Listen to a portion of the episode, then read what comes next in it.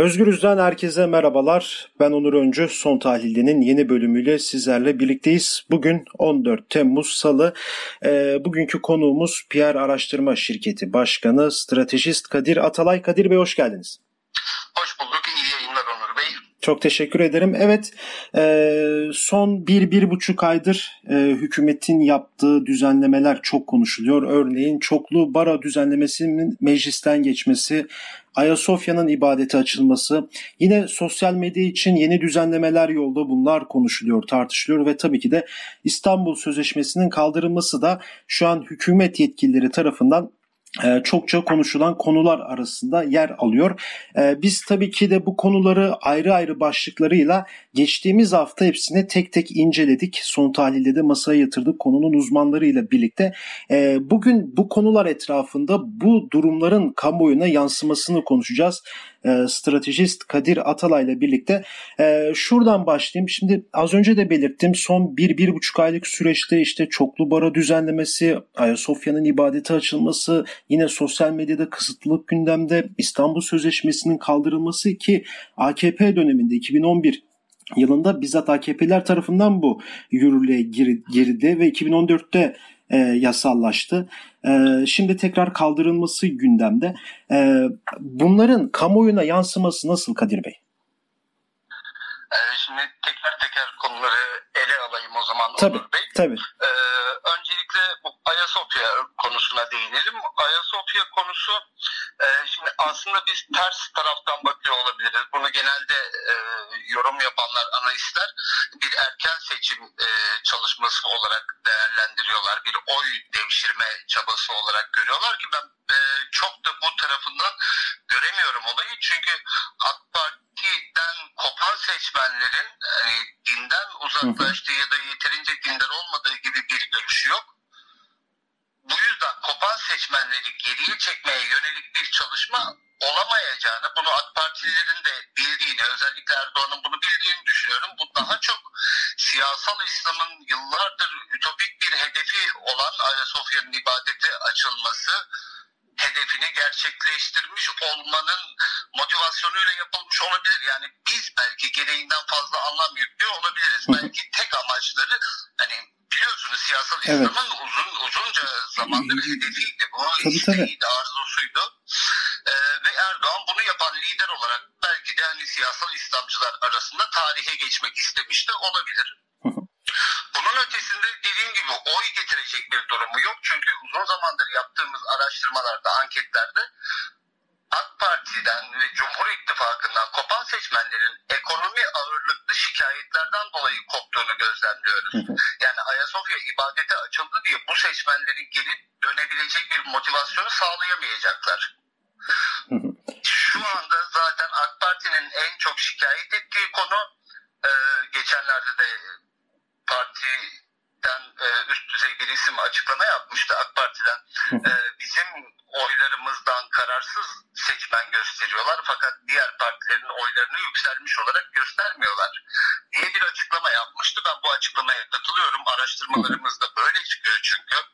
E, ki diğer firmaların araştırmasında da böyle çıkması normaldir. Çünkü AK Parti seçmeni şikayetlerinden dolayı kendini kararsız sınıfında e, niteliyor, tanımlıyor. E, fakat geçen seçimlerden farklı olarak bu kararsız seçmenler önümüzdeki ilk seçimde e, geçen seçimde bunlar toplu olarak AK Parti'ye oy vermişti. Artık böyle bir sonuç görmeyeceğiz. Çünkü yeni alternatifler oluştu. Bu yeni alternatiflere oy kaybı var. Bu oy kay- kayıplarını telafi etmek istiyor AK Parti fakat bunun için henüz doğru bir hamle yapabilmiş değil. Ama AK, AK Parti'de AKP'deki o genel kararsız tablo bunun yani mesela şimdi siz de belirttiniz Ayasofya'nın ibadete açılmasıyla pek yani çoğu insan ilgili daha çok cepleriyle insanlar ilgileniyor. Yani evine ekmek götürmekle ilgileniyor. ilgileniyor. Yani temel sorun aslında ekonomi diyebiliriz yani değil mi? Türkiye'nin temel sorunu ekonomidir. Evet uzun bir süredir de böyle gidiyor, böyle görülüyor. Peki şimdi bu düzenlemeler mesela Ayasofya'dan konuştuk ama şimdi baktığımız zaman baro düzenlemesi de meclisten geçti. Yani çok ciddi itirazlar vardı. E, buna rağmen yani 81 ilim barosunun 78'inin kayıtsız şartsız buna karşı çıktığı bir ortamda hükümetin e, muhatap olarak sadece Feyzioğlu'nu, Metin Feyzioğlu'nu Türkiye Barolar Birliği Başkanı'nı önüne alması, diğer baroları e, dışarıda bırakması. E, peki bunun kamuoyuna yansıması nasıl olur? Yani seçmen burada mesela bir oy verirken bunu düşünebilir mi yani? Buradan yola çıkarak oyunu değiştirebilir mi sizce? Ee, burada sadece şunu elde edebilirler. AK Parti'de e, genel seçmen tabanında bir e, adalet konusunda güvensizlik yaratır bu ancak. Yani bunun da AK Parti'ye bir kaybı şey kazancı olmayacaktır. Ha, kayıp da ne kadar e, bir düzeyde olur bilemiyorum. Bir tepki buna tabii ki toplumda tabii. var. Yani toplum genel olarak bunun detaylarını çok bilmez. Fakat bura, bu gibi işlerde genel olarak e, algı önemlidir. Ve burada da adaletin e, daha da zayıfladığı algısı e, insanların kafasına kazınıyor. Yani buradan bir kar elde etme olayı değil, aslında seçmenin e, tam olarak nabzını yoklamadan seçmene karşı işler yapması dolayısıyla AK Parti'nin ben yine zararlı çıkacağını düşünüyorum.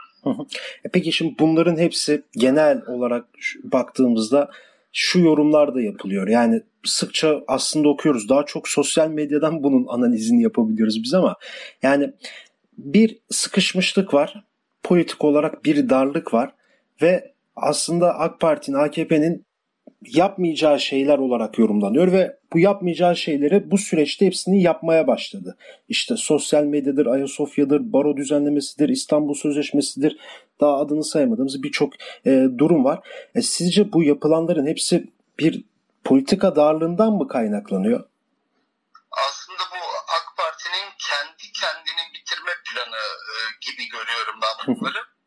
e, hani yerel seçimlerde başlayan yanlış aday belirlemeleri, yanlış söylemler, ondan sonra devam eden başkanlık seçimi sonrası devam eden halkın taleplerini görmezden gelme, e, bu aksine açıklamalar yapma yani ekonomi kötü denildikçe hayır ekonomimiz uçuyor açıklamaları AK Parti'nin e, seç, kendi seçmenlerinin de bir miktar e, gönül bağını ayırmasına neden oluyor. Çünkü seçmen artık şöyle düşünüyor. Yani benim bir şikayetim var. Benim daha önce de şikayetim vardı ekonomi konusunda.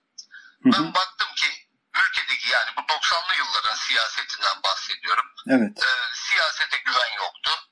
Üzerine 2001 ekonomik krizi patladı. Bunun üzerine ben sizi anlıyorum, ben sizin dertlerinizi biliyorum ve bu sorunları ben çözerim diyen bir Erdoğan çıktı ortaya. Seçmen dedi ki Erdoğan ekonomiden anlıyor. Ben ona oyumu vereceğim. Bu bizim ne dert, derdimiz olduğunu biliyor diye düşündü. Ama bugün gelinen tabloda seçmen yine aynı şikayetler dile getiriyor. Fakat karşılığı göremiyor. Yani diyor ki şimdi ben de e, bugün ekonomiden şikayet ediyorum. Fakat Erdoğan beni anlamıyor. AK Parti beni anlamıyor. Ben açım diyorum. Köylünün ürünü para yetmiyor. Erdoğan e, yani Maliye Bakanı açıklama yapıyor. Ekonomimiz uçuyor. Herkes çok mutlu diyor. İnsanlar mutlu değil ekonomi konusunda. Evet. Buradan bu yüzden işte son seçimlerde olan yani kararsız AK Parti kararsızlarının toplu olarak AK Parti'ye dönmesini sağlayan öncelikli sebep alternatifsizlikti. Yani AK Parti politikalarına e, AK Parti'den vazgeçen seçmen onun yerine oy verecek bir parti bulamıyordu. Yüksek oranda bu kararsızların, bu seçmenin bir kısmı İyi Parti'ye zaten geçti. Evet. Fakat onlar daha çok milliyetçi gördükleri için e, merkezde yine kısmen merkezde gördükleri AK Parti'ye geri dönmüşlerdi. Fakat bugün iki güçlü alternatif parti daha kuruldu. Evet. Bu yüzden bu e, kendini kararsız niteleyen seçmenler toplu olarak AK Parti'ye dönmeyecek. Bunun problemini yaşıyorlar. Hı. Problemi yaşadıkları için de hata üzerine hata yapıyorlar. Dediğim gibi e, yerel seçimde başlayan hatalar süreci bugün hala devam ediyor. Yani muhalefet hiçbir şey yapmasa, hiçbir söylem geliştirmese bile AK Parti kendi kendisiyle mücadele ederek oy kaybına neden oluyor. Zaten muhalefet de mesela Kemal Kılıçdaroğlu da e, şeyden bahsediyor. Yani şimdi biz hükümetin yaptığı her şeye tamam karşı olduğumuz şeyler var ama karşı olduğumuzun da çok muhalefetini yapmayalım bizi oyuna çekmeye çalışıyorlar diye de bir tespiti vardı. Ee, bunu da böyle ilave etmek istedim ama şimdi siz dediniz ki 2001 krizi sonrası 90'lardaki o çoklu yapı AK Parti'nin, AKP'nin bu 2003'teki iktidar olmasına neden oldu kabaca. Şimdi geldiğimiz nokta zaten siz anlattınız. Durum ortada. Peki şunu da sormak istiyorum. E, iki tane güçlü partiden bahsettiniz. Ya bunlardan biri Gelecek Partisi Ahmet Davutoğlu'nun başında olduğu. Diğeri de Deva Partisi Ali Babacan'ın başında oldu. Yani 18 yıl önce bir dönüş olabilir mi? Yani muhafazakar seçmen açısından en azından. Bir yeni bir alternatif var. Ee, gidelim gönül rahatlığıyla oy verelim. Böyle bir şey olabilir mi? Ee, şimdi biz her iki yeni partide yani hem Gelecek Partisi hem de Deva Partisi kurulmadan önce yaptığımız araştırmalarda e, yaklaşık tahmini alabilecekleri oyları ölçmek için seçmenlere bunu sormuştuk. Yeni partilerin kurulması halinde oy verir misiniz? 7-8 ee, puan civarı Ali Babacan'a oy veririm, kesin oy veririm diyen seçmen vardı. 3 puan civarı e, Davutoğlu'na oy veririm diyen seçmen vardı. Şimdi bugün yaptığımız araştırmalarda biz bu oy oranlarını görebiliyoruz. Her ikisinin de yüzde birler civarında oy aldığını görüyoruz. Bir sebebi seçim atmosferinin oluşmamış olması. Bu seçmenlerin henüz kendisini kararsız olarak niteleyen seçmenlerden bahsettim biraz önce. Evet. Bu, bu grubun içinde olması dolayısıyla henüz bu partilerde öyle e, bir yükseliş görmedik e, ve aksine enteresan da bir tablo oldu. Bütün analistler e, Babacan'ın ve Davutoğlu'nun oyunun yükselmesini beklerken biz uzun süredir aslında AK Parti'deki merkez seçmenlerinde İyi Parti'ye kaydığını gözlemledik. Hmm. Ve geçenlerde yapılan bu CHP e, işte PKK ile iş yapıyor, HDP ile evet. işbirliği yapıyor söylemlerinin ana nedeni de AK Parti'den İyi Parti'ye geçen oyların önünü kesmekte. Çünkü AK Parti'yi bu dönem en çok korkutan İyi Parti'dir. İyi ya, Parti. Kilit parti aslında İyi Parti burada. Kilit Parti bana göre HDP. Hmm. Enteresan bir geçiş e, süreci gözlemledik biz. Evet. AK Parti'den memnun olmayan esnaf tabanlı e, memur e, seçmenler daha çok geçim yani geçim konusunda sıkıntı yaşayan bu seçmen kitlesinin İyi Parti'yi daha merkezde gördüğünü ve İyi Parti'ye geçiş yaptığını gözlemledik. İyi Parti'nin politikalarını e, çok da benimsemeyen, zayıf bulan bir kitle var fakat aslında Akşener'in ne kadar doğru işler yaptığını da burada gözlemlemiş olduk. Çünkü esnaf ziyareti yaptı Akşener hı hı. ve bundan da büyük başarı elde etmiş. Yani son dönemde bakın e, siyasilerin konuşmalarına fabrika kuracağız diyen bir siyasi yok Akşener dışında. Evet. Yani ki üretim politikalarının temelinde yani, yani üretim ekonomisinin temelinde fabrika kurmak vardır. Bunu dile getiren yok. Yani bugün Ali Babacan için son derece güçlü ekonomiden çok iyi anlayan lider deniliyor. Fakat parayı nereden bulacaksınız dediğinizde o geçenlerde açıklaması vardı. Yurt dışından borç alacağız gibi bir e, söylemi vardı. Yani halen de oralarda fabrika kuracağız söylemi yok. Bu yüzden gerçekçi bir ekonomik bakış e, İyi Parti'nin politikalarında görünüyor. Bugün itibariyle ve daha önce de bu konuyu dile getirmiştim. ee, AK Parti'nin yeni kurulan iki partiye kaybettiği oyları tekrar kazanması gerekiyor. Bunu kazanabilmek için yani bir oy geçişkenliği var. Bu seçmen AK Parti'nin seçmen kitlesinden bir kısmı e, Ali Babacan'a bir kısmı Davutoğlu'na geçiyor. Peki AK Parti bu kaybettiği seçmeni nereden ikame edecek? CHP tabanından alamaz. Evet. HDP tabanından da alamaz. En yakın kendisine gördüğü parti İyi Parti ve İyi Parti tabanı. Bu yüzden de İyi Parti'ye bir operasyonlar süreci olabilir. Zaten bunu yaptılar daha önce. Milletvekillerini istifa ettirdiler. Evet. Bu beklenen etkiyi yaratmadı tabii ki. Ben bu operasyon sürecinin yani eğer varsa e, İyi Parti içerisinde yerleştirilmiş durum hatlarının önümüzdeki süreçlerde istifa ettirilerek İyi Parti parçalanıyor görüntüsü vermeye çalışarak oradan bir e, taban çekme düşüncesinde olduklarını fakat bunun da başarılı olmayacağını zaten iki milletvekili istifa ettirildiğini ama başarılı olmadığını gördük. Peki şunu da size sorayım. Ee, şimdi son mesela yarın bir seçim olsa yani nasıl bir tablo ortaya çıkar sizce? Sizin yorumlarınız neler bu konu için? Yarın bir seçim olsa bunu hep siz soruyorsunuz bu servis size sorduk. evet. Yani şu anda aslında görünen şu ki e, AK Parti, MHP ve Vatan Partisi birlikteliği yüzde 50 artı biri aşamayacaklar. Bu partilerden çok çok büyük oranda kitlesel kopuşlar yok. Fakat yüzde 50 artı biri geçemeyecek kadar bir seçmen şu anda fikrini değiştirmiş durumda. Ben 2023 seçimlerine kadar e, şu anda kendini kararsız olarak e, ifade eden seçmenlerden bir kısmının daha kalıcı olarak e, iktidara muhalif olan partilere geçiş yapacağını düşünüyorum. Yarın bir seçim olsa iktidarın işi çok zor hı hı. ve 2023'e kadar da ekonomi konusunda bir düzenleme olmazsa artık e, seçim kazanmaları mucize olur ki ben pek mümkün görmüyorum. Peki son olarak size şunu da sorayım. Şimdi HDP de var. Yani yine bugün de bir kayyum atanmış.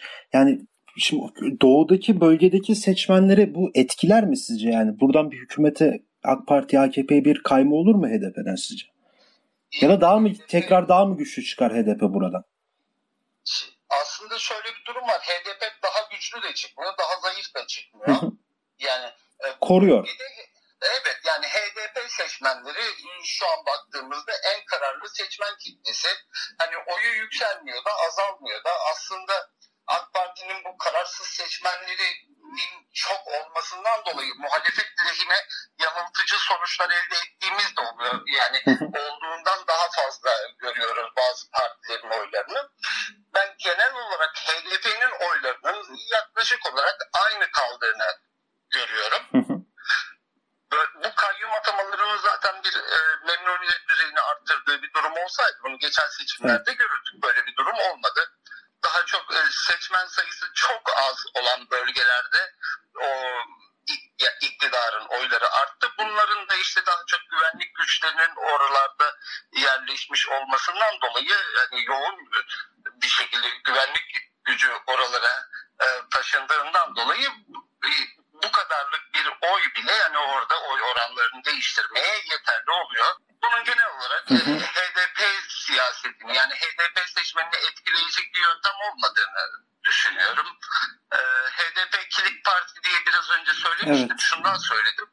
AK Parti'nin planlarından birisi İyi Parti'den oy almakta. Diğer planı da büyük ihtimalle HDP'yi baraj altında bırakmak hı hı. olacaktır. Çünkü HDP baraj altına girerse AK Parti bir e, hani vekil sayısında patlama yaşayacak. Çünkü bölgede AK Parti ve HDP evet. dışında güçlü bir parti yok. Bütün vekiller AK Parti'ye geçecek oradan. Kayacak yani. Evet eğer ki baraj altı kalırsa ki bunu da yapmaları çok zor olacaktır. Peki çok teşekkür ederim programımıza katıldığınız için. Ben teşekkür ederim Onur Bey. İyi yayınlar. Sağ olun. Evet PR Araştırma Şirketi Başkanı Stratejist Kadir Atalay'la birlikteydik. Ee, hükümetin yaptığı düzenlemeleri konuştuk. Bunun kamuoyuna yansımasını konuştuk ve tabii ki de yarın bir seçim olsa e, nasıl bir tabloyla karşılaşacağımızı e, Kadir Bey yanıtladı. E, yarın Son Tahlil'lerin yeni bölümünde yeni bir konu ve konukla görüşmek dileğiyle. Şimdilik hoşçakalın.